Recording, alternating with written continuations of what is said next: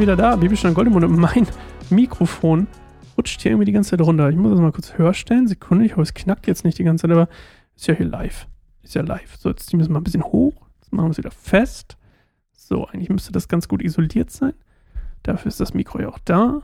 Dafür war es ja auch, ist es ja auch qualitativ hochwertig genug. So, das müsstet ihr eigentlich gar nicht so richtig mitgekriegt haben.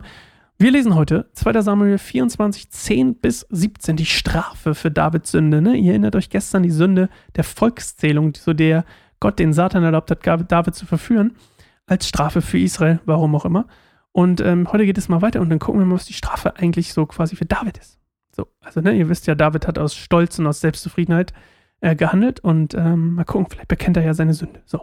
Doch nachdem David die Volkszählung hatte durchführen lassen, meldete sich sein Gewissen und er sagte zum Herrn, ich habe eine große Sünde begangen. Vergib mir mein falsches Handeln, Herr. Also er merkt es gleich. Als David am nächsten Morgen aufstand, erging das Wort des Herrn an den Propheten Gad, den Seher Davids.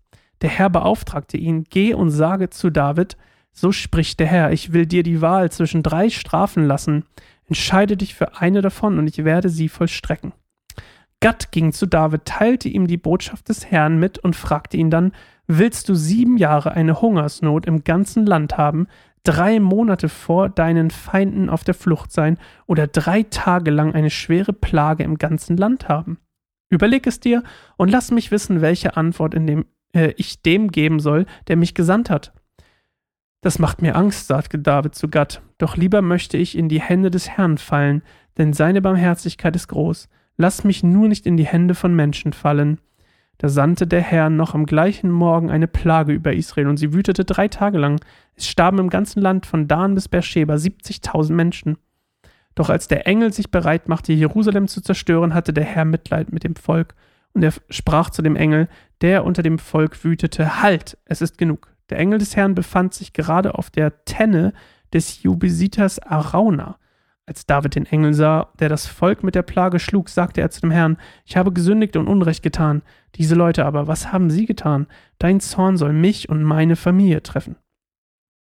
Also, die Strafe quasi für darauf, dass sie auf die Versuchung rein, also die Strafe war ja, dass, also Gott war sauer, hat dem Satan dann erlaubt, quasi, weil er sauer war, verführ mal David, dann zu dieser Volkszählung, also war, ist quasi stolz geworden und äh, selbstzufrieden und seine eigene Macht wollte er ähm, ja vielleicht auch ein bisschen prahlen können.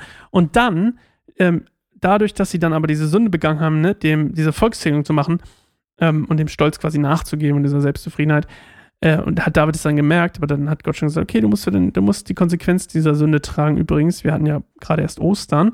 Ähm, das ist unter anderem eine Sache, für die Jesus ans Kreuz gegangen ist, damit wir nicht mehr die Konsequenz, zumindest nicht mehr in, in der ähm, Verdammnis, sondern ganz im Gegenteil, ähm, dass wir erlöst sein können und zu Gott kommen können. Das ist das einer der Gründe, warum Jesus ans Kreuz gegangen ist. Und ähm, auf jeden Fall ähm, sagt, das finde ich ein geil, das ist, eine, das ist ein richtig schöner Satz. Ähm, David sagt, gib mich bloß nicht in die Hände der Menschen. Wie sagt das? Ähm, das macht mir Angst, sagte David zu Gott. Doch lieber möchte ich in die Hände des Herrn fallen, denn sind, seine Barmherzigkeit ist groß. Lass mich nur nicht in die Hände von Menschen fallen. Ja, das glaube ich ihm. Das glaube ich ihm. Menschen sind so unberechenbar. Ähm, auch wieder ein, ein schönes Sprichwort, was man sich für, die, für selbst für heutzutage merken kann.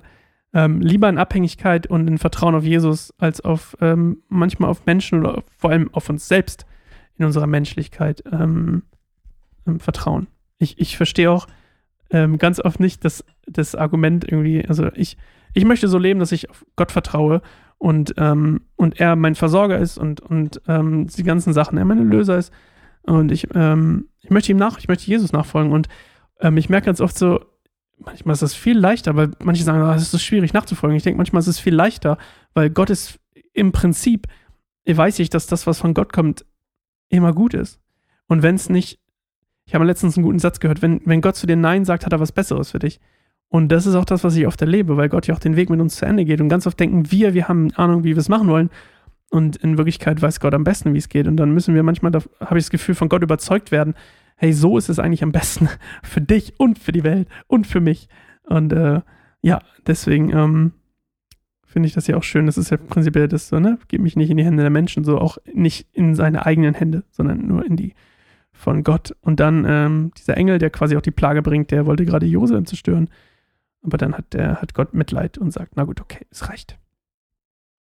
Und wie das Ganze weitergeht, was David jetzt macht und ähm, was er als quasi Buß, was er also als Opfer bringt, zum Beispiel zur Buße oder was auch immer, das erfahren wir morgen in einer neuen Folge Bibelstunde Goldemund. Bis dahin, Tschüssikowski.